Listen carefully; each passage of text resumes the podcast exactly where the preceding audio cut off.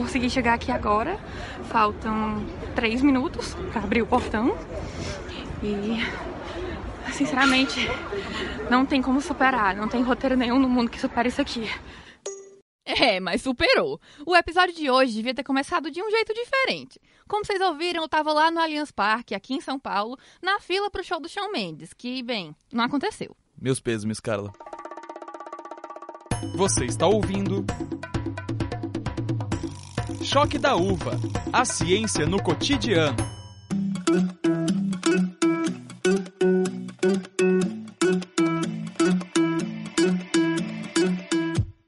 O que vem à sua cabeça quando você pensa em fãs? É uma fila de pessoas acampadas em frente a um estádio meses antes de um show? É histeria, gritaria, choro, confusão? Bom, para além dos estereótipos, todo mundo é fã de alguma coisa. E a ciência tem sim uma explicação para isso. Eu sou Carla Menezes. E eu sou Diego Kerber. E o episódio de hoje é sobre uma das experiências mais universais do ser humano, a jornada de um fã. Eu bem sei, né? Eu mesmo tive um monte de ídolos nessa vida. Vocês ouviram aí que eu comecei esse episódio do Choque da Uva lá no show do Shawn Mendes, que eu fui, mas ele não foi. O Shawn cancelou o show de última hora. Brasil, I'm devastated.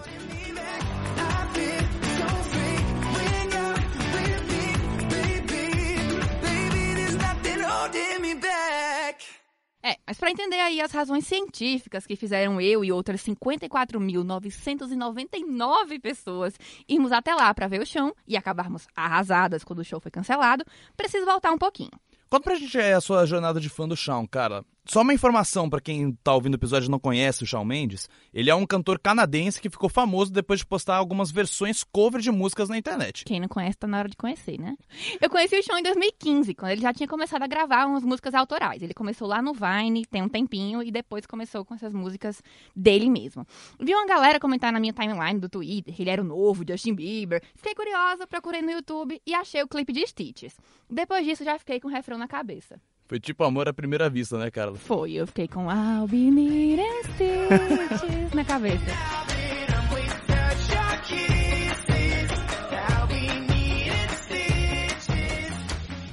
Mas é bem isso mesmo. Quando a gente vê um filme ou ouve uma música que gosta muito logo de cara, lá na nossa cabeça acontece um processo bem parecido com aquele que rola quando a gente se apaixona, sabia?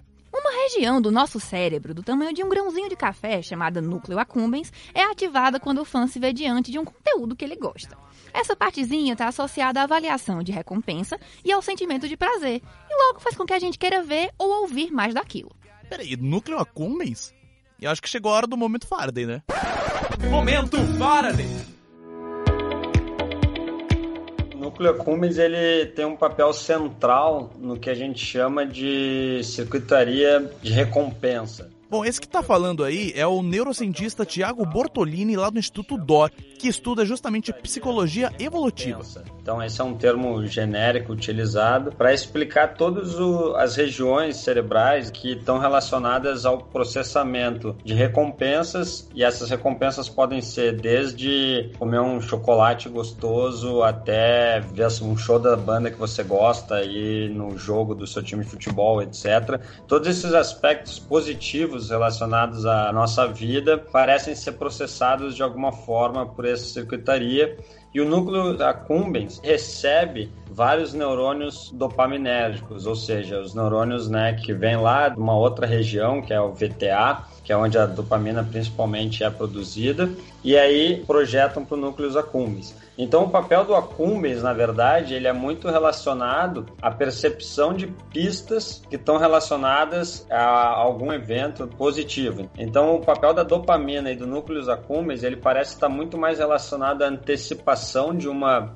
recompensa do que de fato o consumo dessa recompensa. Então, no caso dos fãs, né, ou por exemplo, um torcedor de futebol, a dopamina ela parece estar muito mais relacionada com essa antecipação ao evento e a endorfina, que seria um componente mais opioide, né, um componente endógeno relacionado ao prazer, estaria mais então ativa, né, estaria sendo liberada durante o consumo dessa recompensa. Então, o Accumbens ele é muito importante, principalmente para essa questão então da antecipação de recompensas. Você gera uma expectativa e aí você tem um, um disparo de dopamina muito grande. E aí, quando você consome aquela recompensa, você tem então provavelmente um aumento de endorfina, né, e outros opioides, mas não só esses, que parecem estar relacionados ao prazer, né, ao consumo daquela recompensa. Bom, pela explicação, provavelmente o seu núcleo accumbens, cara, foi ativado quando você ouviu os Stitches, né? Provavelmente. A música ficou na minha cabeça. E assim, pouco tempo depois eu já fui procurar o resto do álbum e viciei. De lá pra cá eu tenho acompanhado todos os lançamentos. É, eu acho que é aí que entra os hormônios, né? Como o Thiago falou agora há pouco, inclusive. É como se o seu corpo antecipasse o prazer que ele sabe que você vai sentir quando você ouvir as músicas do Shawn de novo e disparasse uma injeção de dopamina. Pra quem não sabe, dopamina é aquele neurotransmissor conhecido como mediador do bem-estar. É, exato. E daí o seu cérebro avalia o comportamento que desencadeou essa sensação de prazer como algo positivo. E aí ele vai se analisando para as outras regiões repetirem essa ação. É como se o seu corpo entrasse em um loop em busca desse comportamento. Olha, Diego, já que é assim, eu vou confessar que eu obedeço muito os sinais do meu corpo. porque as músicas do chão estão sempre entre as mais ouvidas no meu Spotify. Mas o ponto alto da minha jornada de fã foi mesmo o quase show dele aqui em São Paulo. Quase show. Que tristeza. Meus batimentos cardíacos chegaram a 184 por minuto na hora que o portão deveria abrir, mas nunca abriu. Força, guerreira. Você prefere, eu dou pra você 500 reais, ou você prefere tirar uma fotografia junto com o conjunto do Raça Negra? Fotografia com, conjunto com raça negra. Inclusive, cara, eu acho que essa sua história é um exemplo de que não é preciso muito para se tornar um fã, né? Às vezes basta assistir a um filme ou um clipe, ler um livro, ouvir uma música, ou até mesmo ver um vídeo no YouTube, ou até um story no Instagram que vai desaparecer em 24 horas, né? Quando essa conexão entre fã e ídolo acontece, não tem mais jeito. Essa conexão pode acontecer com um cantor ou cantora, um ator ou atriz, um time de futebol. Uma escola de samba, uma novela, um reality show e até um game. Provavelmente você já ouviu falar aí do Minecraft, que é aquele famoso Lego digital que reúne fãs de todas as idades ao redor do mundo. Aí a gente se pergunta como é que pessoas de diferentes culturas, idades, estilos de vida, às vezes super diferentes, compartilham ídolos. É, é meio louco você pensar nisso, né? Pessoas Exato. tão diferentes. Será que existe algum mecanismo comum que permita que você, Carla, por exemplo, nascida lá no Ceará, admire tanto o Shawn Mendes quanto alguém que nasceu lá em Xangai, na China, e é 10 anos mais velha que você? Desde o século passado, com a consolidação da cultura de massa, as celebridades estão acostumadas com os grandes grupos de fãs que acompanham suas carreiras ao redor do mundo. Greta Garbo, Carmen Miranda e Marilyn Monroe, por exemplo, arrastaram uma legião de espectadores para os cinemas lá nas décadas de 40 e 50. É, na música, o Elvis Presley, os Beatles e o Bob Dylan fizeram muito sucesso entre os jovens de todo o mundo nos anos 50 e 60. E o mais interessante disso, Carla, é que esses ídolos também marcaram o estilo de vida das pessoas. Inclusive, o que tem de vô que usava topete por causa do Elvis Presley não tá escrito. Não é só vô não, viu? Eu, noveleira que sou, usei muito as pulseiras da Jade, a personagem da Giovanna Antonelli no Uhum. clone. Inxalá, muito ouro. Mas essa coisa de se espelhar em alguém não vem de hoje, e nem do século passado, tá? Se agora as pessoas imitam celebridades, antigamente as referências eram membros da igreja e da monarquia. Inclusive, lembrei de uma história aqui. Em 1808, várias mulheres do Rio de Janeiro rasparam o cabelo depois que a Carlota Joaquina chegou careca na cidade. Elas achavam que estavam copiando a última moda da corte portuguesa, mas na verdade o que aconteceu foi que a rainha pegou piolho na viagem de navio para o Brasil. E o pior é que alguns cientistas acreditam que isso pode ser explicado por um fenômeno cerebral. Você sabia que a gente tem um neurônio espelho? E o que é isso, menino? Pois é, é isso mesmo, um neurônio espelho. Quem explica isso pra gente é novamente o neurocientista Tiago Bortolini. Dos neurônios espelho surgiu na década de 90, foi uma descoberta que uns italianos fizeram, vendo que alguns neurônios em regiões específicas relacionadas a movimento, né, percepção de movimento, respondem quando os macacos viam alguém fazendo um movimento semelhante ao que eles faziam. Então, essa teoria desses neurônios, eles geraram uma grande esperança, digamos assim, na neurociência para explicar várias coisas, como, por exemplo, até a mente humana, a questão da imitação, etc. Provavelmente esse mecanismo dos neurônios espelhos está relacionado a um comportamento de imitação, porque ele parece ser muito mais relacionado ao aspecto motor do que um aspecto afetivo, por exemplo, de uma relação de ídolo e fã. É uma teoria que hoje em dia está muito mais sendo discutida do que, na verdade, ter um consenso de que ela realmente é importante para esses processos de empatia, né, de identificação, etc.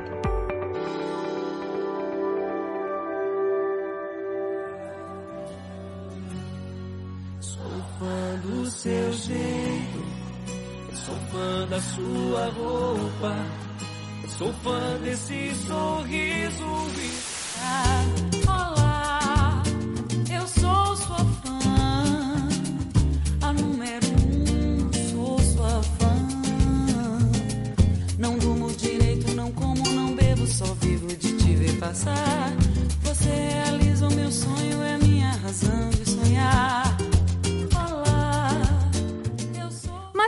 Biologia, a reunião de um determinado grupo de pessoas em torno de um mesmo artista ou de um produto, chamado fandom, também está muito ligada à necessidade de fazer parte de algo, de aceitação mesmo.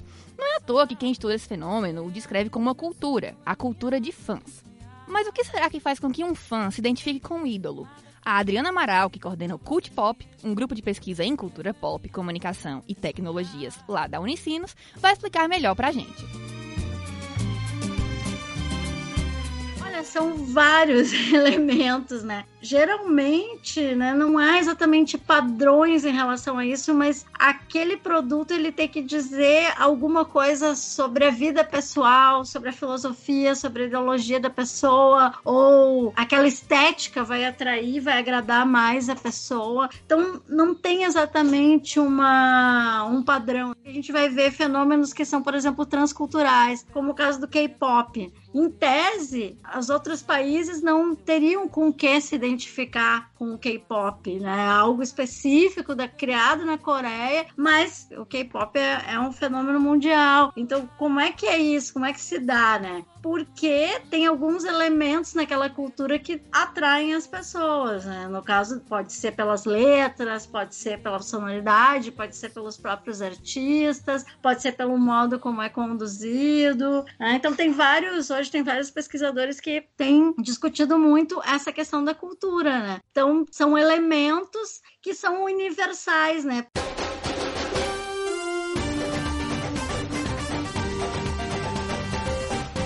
Quando a gente fala em fãs, é natural pensar em fãs de cantores e celebridades no geral, né? É, aí que a gente esquece um tipo de fã que certamente todos nós conhecemos, ou somos, os fãs de futebol. A Adriana explica. Em alguns momentos há uma diferença entre, por exemplo, como a mídia trata torcedores de futebol, que são fãs também, tem práticas de fãs, e como ela trata fãs, sei lá, do Shawn Mendes, né? Aproveitando o gancho aí, ou do Justin Bieber, ou de K-pop, porque eu acho que há essa falta de, de entendimento. E talvez por o futebol ser algo mais relacionado ao masculino, etc. Então tem essa questão de gênero.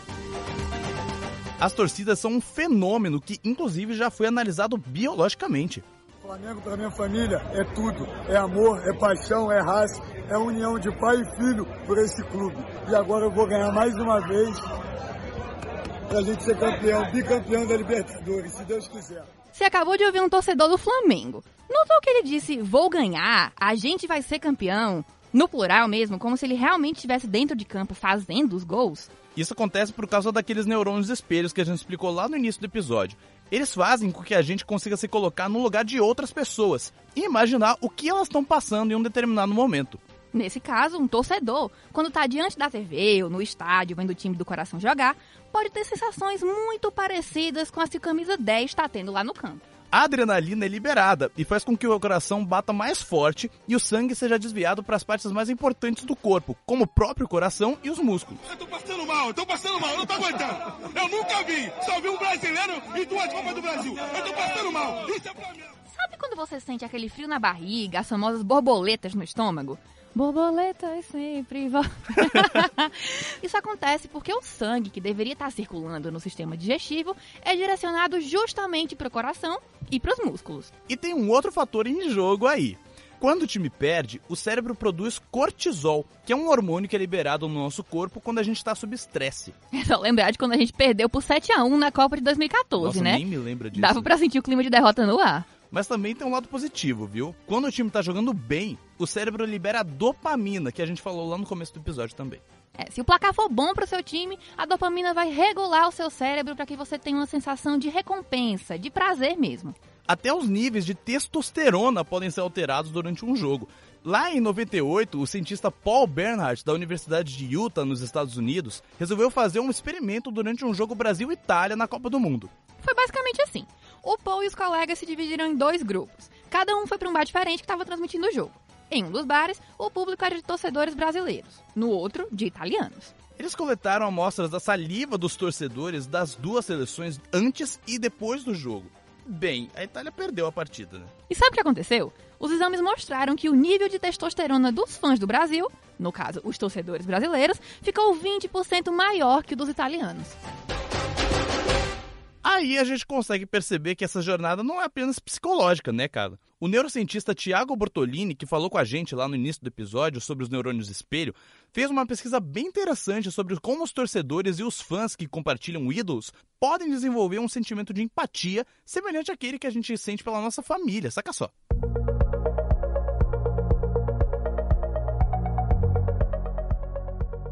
Uma assinatura que a gente viu, uma assinatura neural de uma região bem específica que está relacionada quando o indivíduo ele pensa, por exemplo, sobre a própria família. Uma região que chama septo-hipotalâmica, e também tem o córtex subgenual, que parece estar relacionado à filiação, à cooperação, à moralidade também. Essas regiões cerebrais que estão relacionadas ao pertencimento de família, que é o grupo mais basal da nossa espécie, né, o primeiro grupo que a gente tem, ela parece estar relacionada também com esse pertencimento a grupos mais abstratos, né? Então, torcedor de futebol, eventualmente outros grupos que a gente participa. Antes da gente compartilhar essa sensação de pertencimento com outras pessoas, a gente também tem uma experiência individual com os nossos ídolos. Hoje, a gente tem mil possibilidades na palma das nossas mãos. Vários artistas, séries, filmes. E a ciência também tem uma explicação pra gente escolher um ídolo e não o outro. Até porque ninguém é fã de todo mundo, né? Acontece mais ou menos assim todos os estímulos que a gente está absorvendo, como o de uma música, por exemplo, vão ser processados baseados na nossa experiência. A gente tem regiões na memória que vão reconhecer timbres, notas. É, e nesse momento a gente já tem um padrão de tipo de música que a gente gosta ou não estabelecido na nossa cabeça. Isso porque na primeira vez que a gente escuta uma música, a gente filtra estímulos, então o timbre, o volume, o beat, tudo isso é mapeado pelo nosso córtex auditivo. Aí, a avaliação, se você gosta ou não de algo, parece estar muito mais relacionada às regiões frontais. Então, enquanto você está escutando uma música, você está avaliando aquela melodia o tempo todo. Será que eu gosto dessa música? Será que ela é parecida com aquela outra? Ela é melhor ou é pior? É, essas avaliações parecem realmente estar relacionadas mais ao lobo frontal e às regiões frontais do nosso cérebro. E aí você vai gerar uma opinião, um valor sobre aquela música e vai definir se ela te agrada ou não. Se você gostar da música, da próxima vez que você escutá-la, seu corpo pode gerar uma resposta de antecipação, a tal sensação de recompensa. Tá, cara, a gente falou muito sobre o que acontece no nosso cérebro quando a gente está diante de conteúdos que a gente gosta, né? Mas será que a neurociência consegue explicar toda a jornada de um fã? Do momento que ele se depara pela primeira vez com alguém que vai se tornar o seu ídolo até encontrar esse ídolo pessoalmente? Tipo em um show ou um jogo, por exemplo? Quem conta pra gente é o Thiago Bortolini.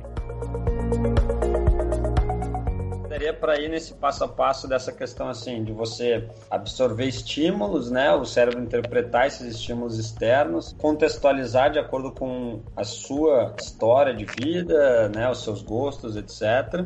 E aí você pode também ter esse outro componente que é, ah, uma vez que você gosta, aquele estímulo ele vira saliente, né? A gente chama. Então ele é um estímulo relevante. Aí você, pô, compra o um ingresso de um show. Você gera aquela expectativa de ir no show, antecipação daquela recompensa. Isso tudo aí é cumbens, né? É sistema de recompensa. E aí você confirma aquela recompensa. Então, por exemplo, você ir num show, a gente tem um, uma derivação de prazer, né? A gente consegue atingir estados de prazer muito alto em rituais em geral. Eu tenho uma dúvida pessoal aqui. O que é que faz a gente gostar tanto dessa experiência? De muito sofrimento.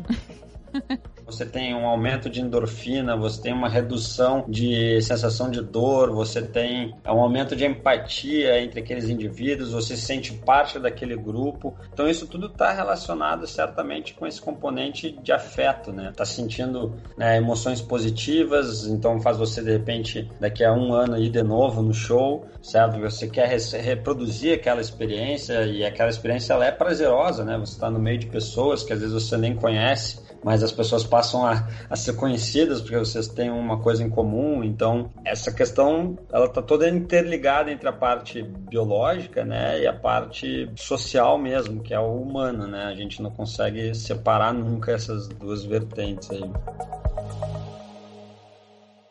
E para a gente entender mais sobre o processo social de se tornar um fã, a gente convidou o Christian Dunker, que é psicanalista, professor de psicologia da USP e autor do livro Mal-Estar, Sofrimento e Sintoma, uma psicopatologia do Brasil entre muros, da editora Boitempo. Christian, o que, é que leva uma pessoa a virar fã de alguma coisa? É mais um caminho, mais um, uma rota clássica, é quando o fã identifica naquele que ele é, idolatra a realização mais bem acabada de si mesmo. É um molde do nosso narcisismo, tanto em relação ao que a gente gostaria de ter sido, aquilo que a gente foi e aquilo que a gente gostaria de ser em geral, uma composição entre essas coisas. Muitas vezes o fã não reconhece essa relação assim de é, identificação com aspectos de si mesmo no, no, seu ídolo. Há os ídolos políticos, os líderes de massa, os líderes condutores, né, que pretendem então diretamente influenciar os seus seguidores ou seus fãs. E nesse caso a teoria de que eh, eles acabam uh, se inscrevendo como um objeto na posição de ideal, criando assim uma forte identificação vertical, em geral substituto de um laço paterno, e uma outra identificação horizontal, substituto do laço fraterno. E como acontece essa relação de identificação com o ídolo? As identificações não são só experiências é, mentais, elas envolvem também uma certa compartilhamento de experiências de corpo, de sentimentos, de afetos, áreas cerebrais, esse sentimento de que há uma comunicação direta, né, de que o ídolo ele fala com cada um uh, dos seus seguidores individualmente, que ele compreende, que ele sabe exatamente os anseios e as dificuldades de cada um dos seus fãs, é um efeito que a gente aproxima do hipnotismo é um efeito que está ligado ao fato daquele sujeito representar substitutivamente um personagem da nossa história. Por isso que se gera essa relação assim de familiaridade tão intensa e que muitas vezes evolui evolui mal, né? Quando essa familiaridade comporta também sentimentos hostis e reprimidos, quando comporta moções de ódio ou de erotismo direto mal elaborado.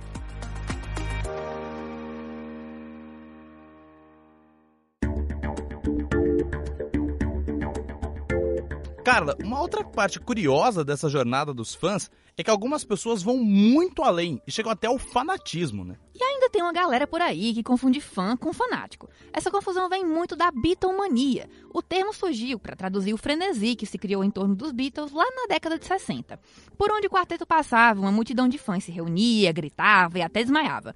O barulho era tanto que em alguns shows nem a banda conseguia ouvir as músicas que estava cantando.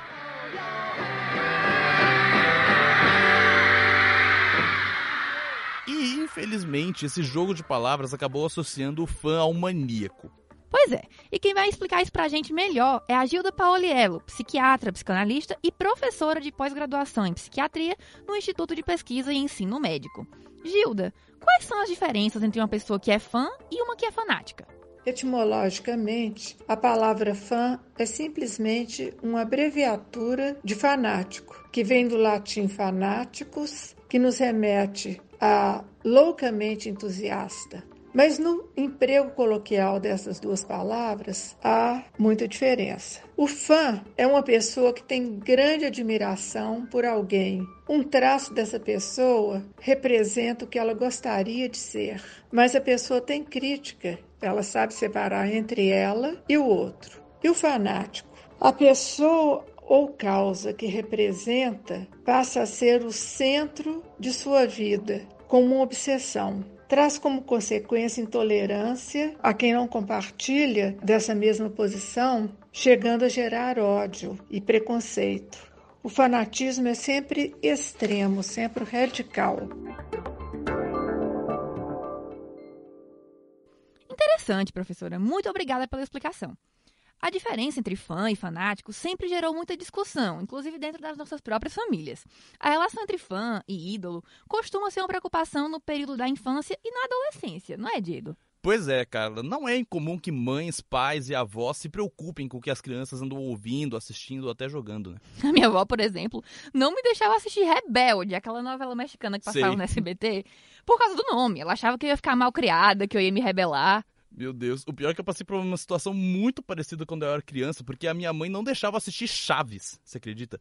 Ela não deixava porque ela também achava que eu ia ficar mal criado por causa do sem querer querendo. Eu acho que essa é nossa deixa para chamar o quadro Minha Avó tá certa.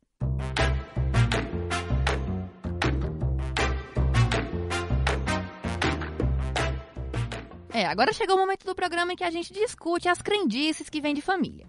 A gente conversou com a Leila Tardivo, que é especialista em psicologia infantil e é professora da USP, para saber até que ponto as avós realmente têm razão em ficar preocupadas quando os netos viram fãs de alguma coisa. Leila, a gente queria saber: a família deve se preocupar quando crianças e adolescentes começam a cultivar ídolos? crianças e adolescentes crescem na base da identificação. Buscam, pode ser o pai, pode ser a mãe, é um fenômeno que é esperado, tem a ver mesmo com essa fase de desenvolvimento. Acho que desde que o mundo é mundo, pelo menos que a gente se lembre aqui no mundo ocidental, isso é um fenômeno. Sempre houve, né? Essa coisa das fãs, dos fãs, quase uma fantasia mesmo. Ah, porque eu sou apaixonado. Quem é que não era apaixonado pelo Paul McCartney na minha época, né? Todos nós. Mas ninguém ia casar com o Paul McCartney.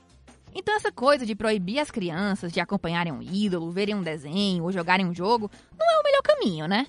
Muito importante o adulto não combater, mas ficar atento, porque há uma maior vulnerabilidade por estarem ainda em processo de formação. Então, assim, poder estimular a criatividade, a capacidade de criação, a idealização aí, né, no ídolo não precisa necessariamente alimentar alguma coisa na linha da destrutividade, né? Mas é preciso estar próximo, conversar, conhecer, respeitar até a intimidade, mas ao mesmo tempo estar próximo. Esses meninos têm muito conhecimento e é preciso aliar o conhecimento a suporte, a apoio, a orientação e a estímulo para crescimento. Mas e no caso de um ídolo com comportamentos destrutivos ou até de um jogo violento? Muitas vezes os pais ficam com medo das crianças começarem a reproduzir, a imitar mesmo essas atitudes que elas veem representadas ali, né? Muito relativo à idade ao desenvolvimento, né? E as crianças têm um certo apego também à coisa violenta. Impedir não talvez não seja o melhor. Estimular também não. Acho que é possível pensar na idade. Também saber discriminar fantasia de realidade. Por isso que eu disse que a idade é importante, né? Pode não ser uma criança agressiva e tá lá lutando, mas tá lutando no jogo. É óbvio que crianças sadias, adolescentes mais estruturados, com famílias e com um ambiente que deem suporte, não vão imitar pura e simplesmente um ídolo, mesmo em comportamentos de risco. Obrigada, Leila. Um beijo para você e um beijo para minha avó também, que vai ficar muito feliz quando ouvir esse episódio e descobrir com quem o repórter Samuel Costa tá agora. Exato, é hora do manja do assunto, galera. Manja do assunto. Ô Samuel, eu, o Diego e a minha avó somos super fãs do convidado desse episódio. Mas ele também é fã de um artista que eu, pelo menos, nunca pensei que ele curtiria. É isso mesmo, Carla. Eu tô aqui com o Pericles, todo mundo sabe que ele já manda muito bem no samba e no pagode. Mas o que muita gente nem imagina é que ele também é fã de pop. Ninguém resiste a uma diva, né? No Mensageiro do Amor, ele gravou a música Havana, da Camila Cabelo, e o vídeo bombou nas redes sociais.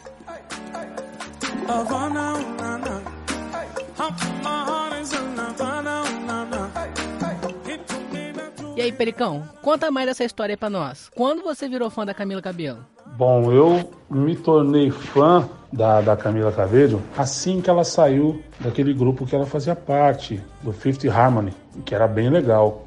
E aí eu fiquei perguntando por que ela saiu. Como é a pergunta que todo mundo faz quando vê alguém que faz parte de um grupo se deslocar para fazer carreira solo. Como aconteceu comigo, aconteceu com vários outros. E eu, como fã, fiquei com a mesma pergunta e comecei a pesquisar mais sobre a obra dela.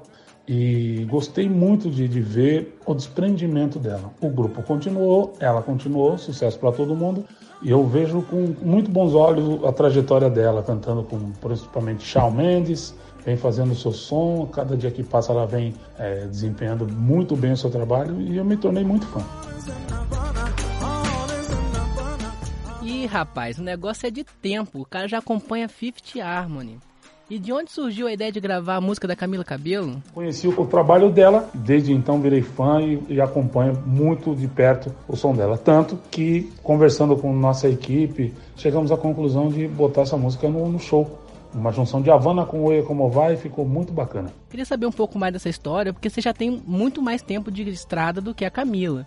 Então, provavelmente ela não foi uma influência para sua carreira no sentido de te inspirar. Mas tem algum artista do cenário pop que influenciou sua carreira na música? Bom, embora eu tenha mais tempo de trajetória do que ela, ela em pouco tempo consegue tocar no mundo todo, uma coisa que eu ainda hei de conseguir. Tenho grandes ídolos, é, eu venho de um tempo onde meus ídolos estavam mais tocando todo dia e hoje são clássicos. Michael Jackson, Stevie Wonder, Maria Bethânia, Javan, Gilberto Gil, são meus ídolos e eu os vejo e, e sempre trago no coração. É, Pericão, a lista de ídolos deve estar bastante grande e eclética, né, eu diria. Você faria algum dueto com algum deles, ou até com a própria Camila Cabello? Tem essa vontade de fazer um, um feat aí? Seria ótimo poder fazer um dueto com ela, por que não? Com ela e com muitos dos meus ídolos. A lista dos ídolos e dos colegas de trabalho e que eu quero fazer parceria é muito grande. Eu não diria um só porque seria injusto com os demais. Mas eu tenho muita vontade de fazer vários e vários duetos. Muitos dos que eu citei seria ótimo poder fazer. Eu acredito que a oportunidade, quando vier, será muito bem aproveitada. Valeu, Pericão. Muito obrigado por falar aqui com o Choque da Uva. Beijo.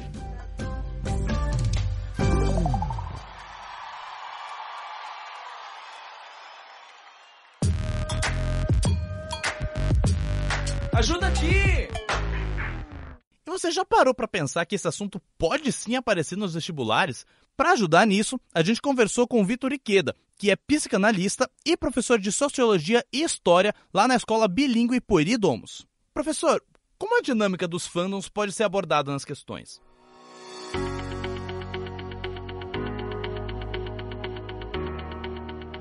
Bom, em geral, os vestibulares não perguntam sobre a dinâmica psíquica de grupos relacionados ao fanatismo. Entretanto, o vestibular é uma espécie de esponja de seu tempo. Ele costuma transformar em questões ou em temas de redação aquilo que se destaca entre um ano e outro. Existe também a possibilidade dos exames cobrarem a questão da violência entre torcidas ou da violência do Estado contra as manifestações sociais. Outra forma muito explorada pelos exames é a forma como os governos exploram, por exemplo, uh, o fanatismo de grupos, uh, buscando alguma aproximação com eles. Por exemplo, um clássico do vestibular, sobretudo em questões de história, é, por exemplo, associar a propaganda e o discurso político do regime militar com a vitória do Brasil na Copa de 1970. Então, essa também é uma abordagem possível. É, então agora quando alguém reclamar que você tá passando muito tempo vendo clipes no YouTube ou lendo fanfic, você pode dizer que pode ser assunto de prova, hein? Só não vale exagerar, galera. Não é desculpa, viu? O episódio de hoje está acabando e eu vou pedir aí pra produção, no caso nosso editor Bruno Nomura, colocar um áudio aí de ah, de lamentação, por favor. Mas ainda temos um tempinho para aquele quadro no mínimo inusitado. Com vocês. Prêmio Ig Nobel.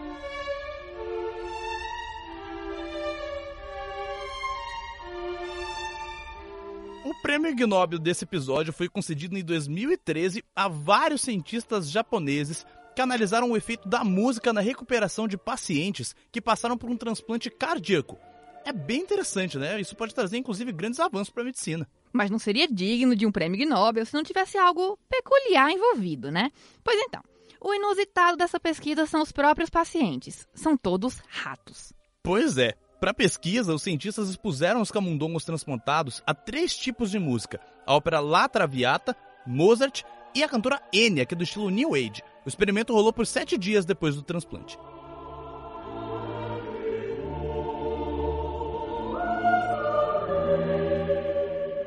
Também foram feitos testes com camundongos que tiveram o tímpano perfurado e com outro grupo de pacientes por sete dias antes da operação. O que eles descobriram foi que os pacientes que ouviram Mozart ou a ópera tiveram uma sobrevida do órgão transplantado muito maior do que os que ouviram as frequências únicas ou Enya. Basicamente, o estilo de música da ópera influenciou positivamente a resposta imune periférica, como a produção de linfócitos reguladores e a regulação de citocinas anti-inflamatórias.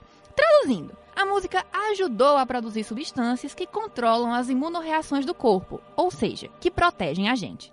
Curti. Partiu ouvir ópera, Carlos?